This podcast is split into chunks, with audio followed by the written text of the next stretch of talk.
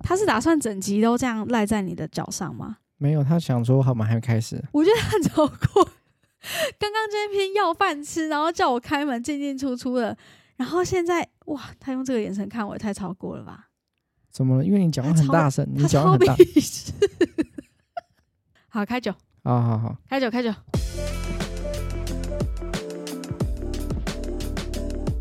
嗨，大家，我是酒鬼工程师太太 Christy。在这个 podcast，你会听到三件事情：酒精、科技、家庭。如果你是跟酒鬼一样水深火热的科技业工程师，或跟我一样为了家庭选择退居幕后的全职主妇，这里可能会是你舒压的秘密基地。好，开始吧。哎、你是不是真的这三个礼拜都没有再买其他酒过？没有啊。哦，我想到了，有一次我们回去，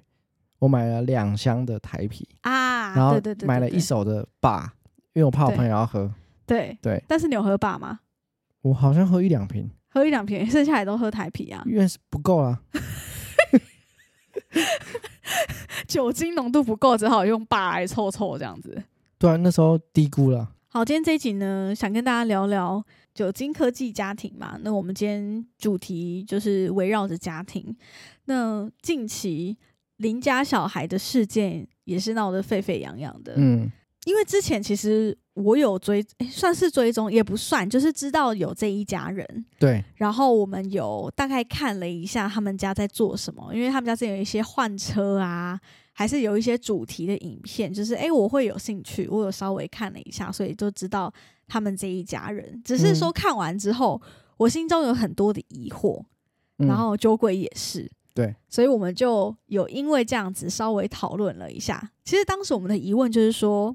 因为他们家就是主张说他们是没有后援，完全靠自己，然后我们两家人就是普通的家庭，不是特别有钱的，嗯然后所以他们一切都是靠自己。嗯，可是我跟九尾当时的疑问就是，他们看起来真的很有钱呢、就因为我们都是有小孩的家庭，大概会知道说他们家用的这些用品价格到到底是落在哪里。都蛮不错的。对，他们家都是用很不错的品牌，用很不错的东西。当然，他们有接一些业配跟赞助，对，但是我不觉得足够支撑这六个孩子的生活。坦白说，我们那时候疑问就是这样，除了经济的部分，那再来的疑问就是。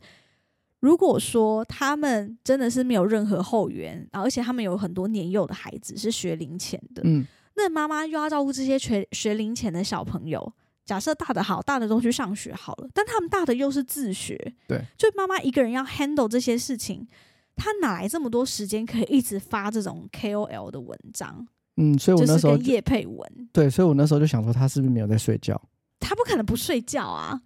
没有，就是睡眠的时间很短啊，可能一天只要睡三到五个小时。对对，而且妈妈还有时间去逛街，然后就是做 SPA，就是种睫毛什么，我就觉得哪来的时间？主要是我我我不懂，因为我之前在家自己带小孩就已经狼狈到一个不行了，就他怎么有那么多时间可以做这些事情？然后据他所说，就是哦，反正大的会带小的，对。 OK，那时候对这家人就落下了一些疑惑，没有嗯特别喜欢，也没有特别不喜欢，只是觉得呃，OK，好，反正每个人有不同的想法嘛。他们家如果能够正常运行，那也不干我的事，对啊，就过了这样。直到最近这这个事情爆发嘛，其实我今天比较想讲的是，照顾跟陪伴小孩不应该是大小孩的责任，对啊，没因为错、像啊。他的论点就是说，反正我就一直制造新的。然后大的就会变成哥哥姐姐，哥哥姐姐就可以帮忙带弟弟妹妹。但是我觉得嗯这件事很奇怪，因为你看，像他大的了不起也就十岁左右吧，嗯，所以他从很小年幼的时候，可能五六岁，他就必须得承担起照顾弟妹这个责任。可是为什么？为什么他他需要这样做？对啊，他的时间就被剥夺了，他身对啊为小朋友的一些对啊，乐趣啊，可以出去玩的时间都没有对了。啊，我我父母就是一直不断的制造新的新的弟弟妹妹出来，然后那我的童年呢？我的童年就是在照顾这些小孩，对啊，你不是说他还要许一个生日愿望是什么？希望妈妈不要再生了，哇，有没有很沉重？很夸张，一个小朋友通常都是希望哦，我有一个弟弟，有一个妹妹。他已经多到累到，我希望妈妈不要再生了，我觉得有点病态啦。他也不过是个孩子，那也因为邻家小孩的这个事件呢，让我想到说，其实我们家一直经常出现的一个议题就是，我跟酒鬼要不要生第二胎？你们应该要生第二胎吧？为什么不生？啊，你老公感觉也蛮会赚的啊，为什么不要再生一个？你们家一定养得起。对啊吧？就是大家最常真的是亲亲朋好友见到面，几乎都会问这个问题啊，你们还有再生一个吗？催生的原因不外乎就这几个嘛，第一个就是说，哦，只有一个小孩太孤单，他一定会很孤单，你要有伴，嗯，他长大有兄弟姐妹，比较有人可以讨论。如果你们年纪都大了，真的生病了，还是说有什么事情，家里重大的事件，他至少有人可以讨论，他不会感觉很孤单，只有一个人。嗯，他压力会很大，他要一个人照顾两个人这样，然后再来就是哦，反正你那个再生一个，就小时候比较难带，哎、你大的这个也都这么大了，之后上国小还可以去安亲班，然后小的也刚好上幼稚园了，你也不会太累啊。连我去洗头这件手套上去洗头，那个阿姨也要缴获进生二胎的这个战局，应该说，我觉得回归到最初是为什么你想要生小朋友啊？嗯，就是你是喜欢小朋友的吗？就是你、嗯他出生之后，你能嗯，也不要说，应该哎、呀，他出生之后应该要全心全意的陪伴嘛，对，就是你嗯，不至于就是影响到你整个家庭，但是你要付出你很多的时间。嗯嗯嗯，那如果你想生第二个的原因，只是因为啊，大的可以陪小的，对那你就不太需要花时间顾小的。对，那你这样本质上第二个出生的原因是什么？我其实有点搞帮不帮他懂。制造一个玩具。就难难不成你生第二个原因是因为你要帮老大制造一个玩具，所以你才选择再生一个吗？对啊，那如果说你本身就够够爱小孩的话，你应该会想说，哦，小朋友很可爱，而且就是每个时期的小朋友他可爱的嗯方式表现出来的不一样嘛，嗯嗯，所以你可能想要再经历、再体验过这个时期，所以你才会想要嗯再有一个小朋友，嗯而不是说，哦，我生一个，那我大的已经大就可以陪他玩。嗯对不对？就是你生小朋友的初衷是什么？对我来讲，就是说我喜欢小朋友。那当我生一个之后，但嗯是我现在顾起来是还蛮累的，我就觉得如果我再生一个的话，嗯，我可能没有办法再付出这么多的心力，再照顾比较年幼的小朋友。我觉得我自己没有办法胜任啊。那我自己没办法对胜任的话，我就不打算再生一个小朋友。应该说我们对小朋友照顾跟教育陪伴的方式，就是真的是付出全力。我们就是下班回家，全心全意的陪伴着这个孩子，陪他做任何事情，跟他一起全家一起吃饭，然后饭后之后我们会有三个人一起的活动，就不是说哦，OK，你就自己去玩，或者是你去看电视，爸爸妈妈就在那边耍废划手机。基本上嗯我们家是没有这个行程，我们家一整天到真正我们休息的时间，就是蒸蛋睡着的时候。对啊，然后睡着之后再要处理家里各种就是家杂务事，事对家嘛务事。对，所以基本上对我们两个来说，我们其实也不是没有想过要生第二胎，而是经过很多次的讨论跟思考之后，觉得我们家好像真的没办法。第一个就是真的没有后援，嗯，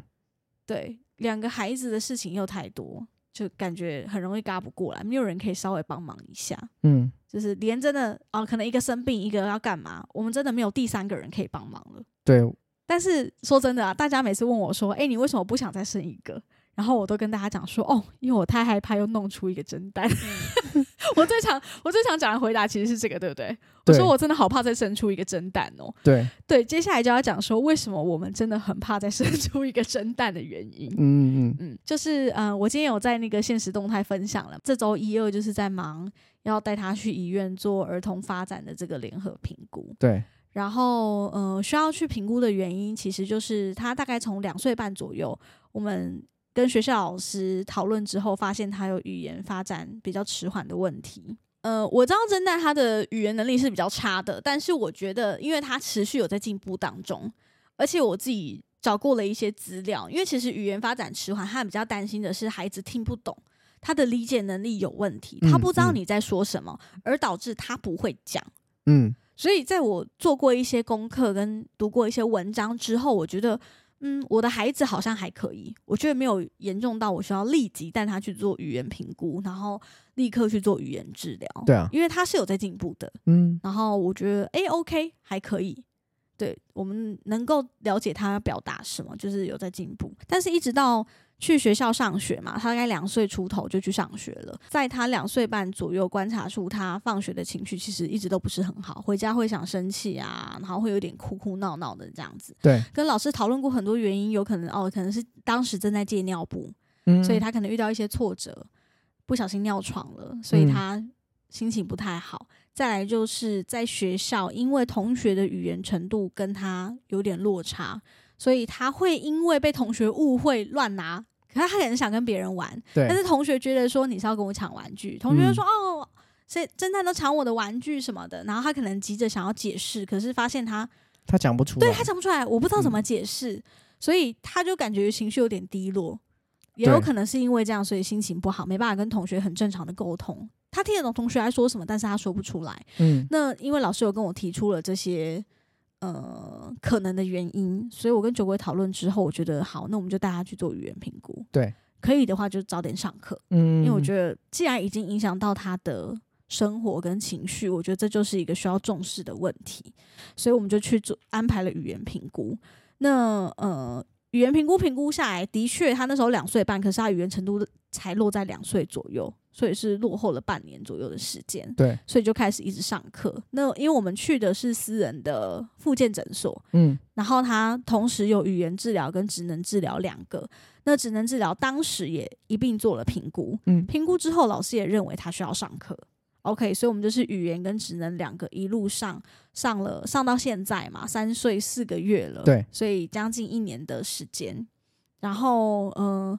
语言的部分我觉得他进步非常多，嗯，基本上是能够正常的沟通了，只是他的词句啊跟词汇可能还没有同龄小孩这么多，但是我觉得已经可以了。嗯就是只是就持续在上课，老师认为还是需要嘛。那再来就是职能的部分，本来老师已经想停课了，对但是后来又过了一阵子之后，老师就说：“嗯，我觉得我还是想再观察看看。”然后就前阵子上个月，老师就突然想要跟我聊聊他的状况，嗯他就说，嗯，就是上课了一段时间，那他他基本上大肢体跟小肢体的能力啊，那些基本上是已经没有问题了。但是他现在比较担心的是侦探他注意力没办法集中跟冲动的问题。对对，所以其实坦白说，从侦蛋大概十一、十二个月的时候，我们就一直觉得他跟一般小孩好像不太一样，有点特别。他就是非常的好动，又不会怕，对，就是他，他从小就是跌跌撞撞。那当然，大家听起来就是小朋友就是一般跌跌撞撞很正常，但是他的跌跌撞撞是，他可能已经从沙发的侧边翻到地上去，嗯，他紧接着要再做一模一样的事情。对。那你还记得他十个月的时候，我们去吃那个一家吃到饱的，哦，对，就他那时候他刚好他那个儿童座椅是没有安全安带。对，然后就在我跟你聊天的，因为我们坐对也不面，是聊天，我们坐隔壁左右边，他就坐在我们两个的中间。然后因为当时就是有服务生要来收空盘，对，然后在收空盘的时候，我们两个同步分心了，我对们就真的是那一秒钟没有同时把眼睛放在他的身上，他就直接从儿童的那个座椅往前翻，对翻他到爬起来往前翻，翻到地上，好险他翻下去之前，嗯，他手稍微勾到一下，椅子，对椅子，然后我对最后有拉住他一点脚，对所以他撞下去没有这么大力，他是直接撞到头，对好像撞头的额额头的部分吧对。对，十个月那的时当然候是，也是吓到，然后哭了一下下。对，但是他的哭是吓到哭哦，对他不是痛，我然后是觉得哭对。然后我们就紧接着又把它放回椅子上，然后我就问服务生说：“你们可不可以帮我换一张有安全带的椅子？”因为对我一开始坐下来，其实我就说这椅子怎么没有安全带？因为我我我知道我的儿子就是就是这样子的孩子，所以我一开始就有质疑说有没有安全带的椅子，他们就说真的没有。对，然后刚后好来用完了。对，然后我就翻下去之后，我就又问了一次，可不可以换一张安全带？他们说，嗯，不好意思，我们的椅子就是没有安全带。放回去大概没过多久，他紧接着又要再做一次一模一样的事情，他又想起来了，嗯他又想往下翻了。所以一般人很难理解说，啊，不就让他摔一次试试就好了嘛？就对啊很他多人都这样跟我们说，他痛他就不敢。对他痛他就不敢了。但是我们就没有啊，我们试过让他痛了，但是没有用啊。他对于疼痛的意识非常低，对一直到后来到最近，我才知道说，在过动症某些孩子的特征上会有一个是这一个，对就是他对于疼痛的意识感跟危险的意识感是非常低的。嗯嗯，，对他从小到大成长的过程中，我们常常会有一些，因为我们都是第一次当父母嘛，会有一些困扰，会想要跟同样是爸妈的人讨论一些妈妈经什么的。然后我就嗯发现，他听他们都不太理解我的烦恼是什 么，或者是他们的烦恼对我来说好像我都没有遇过，因为侦探他不哭，对，不太苦，他不太哭闹，然后他遇到事情、遇到挫折，他也不会用哭闹来解决，他也不会说躺在地上赖着不走这种，基本上是不会。他也很爱洗澡，直接用莲蓬头冲水也都可以。我就发现说，哎、好像我的小孩真的有点特别，特别到我有困扰的时候，我不知道要找谁。的确，就是即便是你找嗯一样是生男生的，就是爸爸或妈妈跟他们聊嗯，这些状况，他们都不会发生。对他们就说哈。为什么？怎么会这样？我讲几个比较夸张的好了。侦探从来没有累到打瞌睡过，对，他的体力非常之惊人。像之前回爷爷奶奶家，早上游泳，接着骑车，中午午睡，他就睡了四十分钟。而且这个午睡是我们强压他进房间让他睡觉。应该说他今天午睡的时间，就是取决于他到底还多想要玩。如果他非常想要玩，对。他可能就是睡一下，他就20觉得分钟差不多了。他觉得哦，我好像好了，我赶快起来再玩。就对是他非常爱玩，爱玩到他真的可以完全不用睡觉。我们真的没有看过说他真的累到坐在那边度孤快睡着，因为我每次看别人的影片，很多这种啊，嗯，很多小孩都会这样，因为太累了，所以就是眼睛张不开这样子。但是我在神，我从来没有看过侦探那样子，所以我就觉得很神奇。他坐车也几乎可以不睡觉，应该说他会睡，但是就是一停车或者是一下交流道停红绿灯，他就会跳起来说：“我们在哪里？ 对到了吗？对现在要去哪里？”对，然后我就觉得天哪，真的太可怕！就是我们休息的时间真的很短暂，然后外出到户外，我就是跟酒鬼两个人轮流，就是要轮班，而且要紧跟在后，嗯不是那种站在远远看，然后哦确定哦他跟谁一起玩，远远看就好，不行，紧跟在后，因为他随时都会出事，嗯，他一个不注意就要冲进河里跟鸭子玩，对啊，真的是拉都拉不住那种啊，他就是要跳下去了。然后之前还有朋友跟我们说，你就让他下去一次看看。我想说，no，他下去一次，他还是会再做一次啦，你们都搞错了，嗯，他们因为他们没办法想象，真的应该说他他们们没没办办法法想象。侦探就是这样子的孩子，所以有时候跟别人分享这些好，分享到我有时候都懒得讲了，因为我觉得嗯好，因为大家给我的答案就是啊小男生都这样子啊或者是说他们说，嗯，大一点就好了。对啊，我的也很皮，小男生都这样，我的也很皮。然后我就是笑笑的笑笑，到最后我想说，好，算了算了算了，我不想解释了，因为我觉得你们好像很难理解，理解就是这个小孩对我们来说到底有多需要用尽全力的去带他，而且他到现在其实还没有办法牵着手在路上走路，他现在已经三岁多因为了，他很容易分心啊，对，而且他会甩开你的手自己跑走，对，就你要蛮用力的牵住他超的级手，危险，因为他发现一个什么有趣的事情，他就要甩开你的手，立刻马上去去摸到那个东西，或者是跑过去看那是什么。所以在可能比较危险的地方、人多的地方、我们不好控制的地方，他就是得上推车。对，我们到现在连去家里附近买晚餐都得上推车，嗯，不然就是好一点的话，状态好一点，可以用那个牵绳的背包。对对，对，但是我上次带他用牵绳背包也是悲剧收场啦，因为我真的也控制不了他，他有点太失控了。嗯，大概这几点就是我们比较常遇到的一些困扰啦，就直到三岁多还是跟其他小孩比较不一样的地方。呃，比较好一点是现在三岁多，我们终于可以去餐餐厅用餐了，嗯，终于，真的是终于，对啊，我们没有去吃过火锅、烧烤嗯，都没有，像最近，而且我们去的餐厅基本上都是位置比较大的，鼎泰丰啊，然后那种就是大早四人座，然后我可以让我们三个人坐，他还有儿童椅可以确保他绑绑着，然后桌桌子的那个面积要够大，因为不能有菜摆在他的面前。对他，不然他就会去拉，对，去拉去摸。所以我们之前也常常被说啊，你们出门怎么老是要带这么多东西啊？跟他吃饭就是跟打仗一样，你要动作够快、够迅速，然后能快速解决，你要赶快把自己吃饱，然后才能搞定他。我想一下，哦我们去点餐，大概都是三五分钟之内就决定好要吃什么，三分钟吧，不然就是在餐厅外面先看，开车前往那家餐厅的路就上，先看好要吃什么了。对，然后一去就直接点，因为不能浪费时间，他完全坐不住。就对就是 压力真的超级无敌大。我们其实也真的没有想过我们会生出一个这么特别的孩子嘛，我只能用特别来形容他，我们不会说啊什么他就是很很皮什么很之类皮，呀、要修理呀、要打、啊、什么的。哎、其实有人给我们这个建议耶，还说是我们不够，不够用力，不够就用你打力的不够用力。所以对他才不会怕。我同事也有跟我讲过，他说你有试过怎么样怎么样怎么样，比如说对，你有试过修理吗？你有试过罚站吗？罚坐吗？嗯，或是嗯嗯限制他的一些行动啊，或者是说就是把他喜欢的玩具丢掉啊嗯之类的种种。嗯，嗯除了丢玩具之外，其实我们都试过。坦白说，我们连就是拿衣架什么修理，其实我们都试过，只是我们大概是一个礼拜之后，我们两个就知道这个方法完全没有用，对事情一点帮助都没有。因为他根本就不怕，第那一个是他不怕，再来就是我觉得事出必有因，他会想这么做，他真的不是故意的，嗯，他真的是他太累，没办法控制好自己。对，为什么他会太累？是因为我们没有看出来。就是我们嗯觉得他很挑刚，为什么要一直故意怎样怎样怎样？但你要想，他已经累了一整天了，他他真的就没有办法控制好自己，他的大脑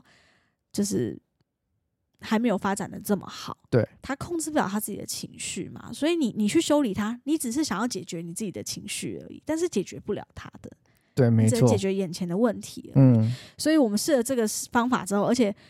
他后来学会就是想要拿衣架打我们，你记得吗？他会模仿啊，他会模他觉得仿很有趣，因为他被打不会痛，对，他觉得是一个有趣的行为，他就说：“妈妈，我修理你这样子。”然后后来我就觉得，no，不行，这就是一个错误的事情。我觉得这这这个事情对这个孩子一点帮助都没有，所以我就跟酒鬼说：“我们从今天开始就不要打了，没有用。嗯，”最后，我们想分享，假设你有一个像这样子的孩子，我们有要做哪些调整吗？就我们的小朋友有点类似 ADHD，对，其实他这一次去评估，老师其实就有提出说，他打的分数其实就是在过动的边缘，对可，能及格是八分，他就刚好拿到八分了。嗯，对，就是加上他因为年纪太小，他说通常真的过动要诊诊断是四岁到五岁左右。我比较庆幸的是，他在学校其实是表现的好的，希望得到老师的称赞啊跟鼓励，他会尽量的融入团体。对，但是这又嗯给他很大的压力，嗯，嗯因为他就是他忍不住会想要乱摸啊、乱动，对，但是他在学校他想要表现的好，他就必必须得克制自己，嗯，不能做这些他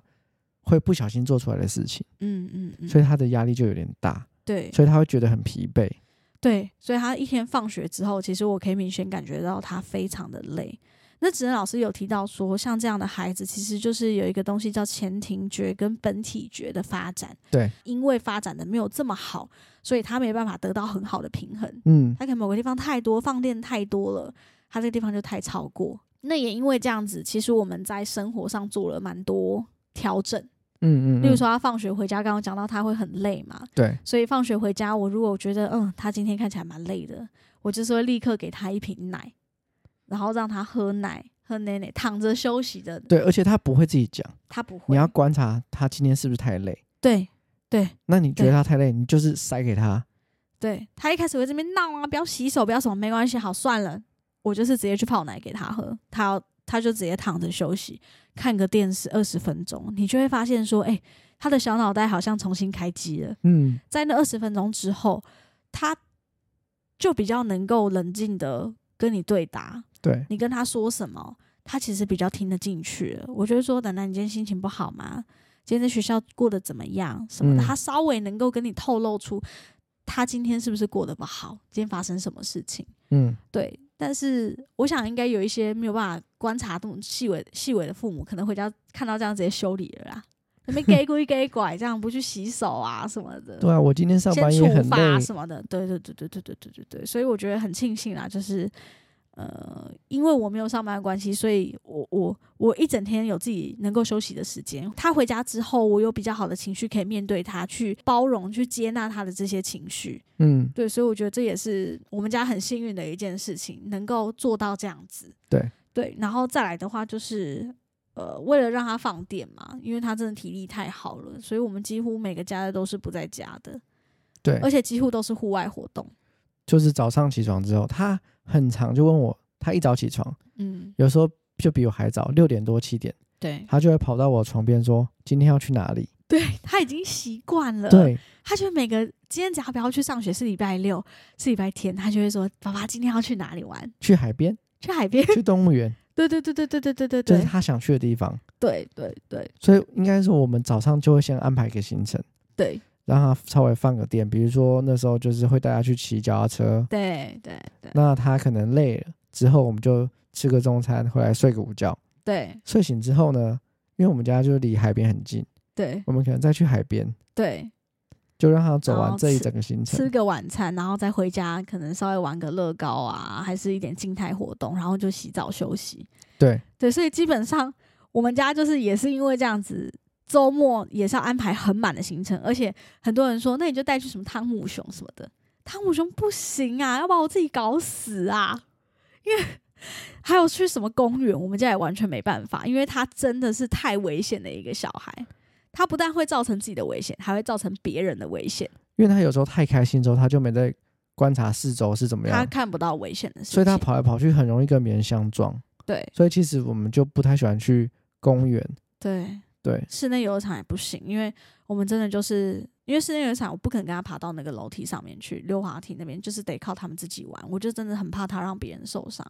然后我也很怕他受伤，所以基本上我们就没有再去饭店的那种亲子设施，其实我们都没在玩，对，有点太可怕了。因为嗯，就是去那个地方，我们反而压力大，我不如带他去爬山， 不如带他去海边什么的，去动物园，就是空间够大，他不会跟别人挤在一起的地方。嗯，嗯，对，然后再来就是，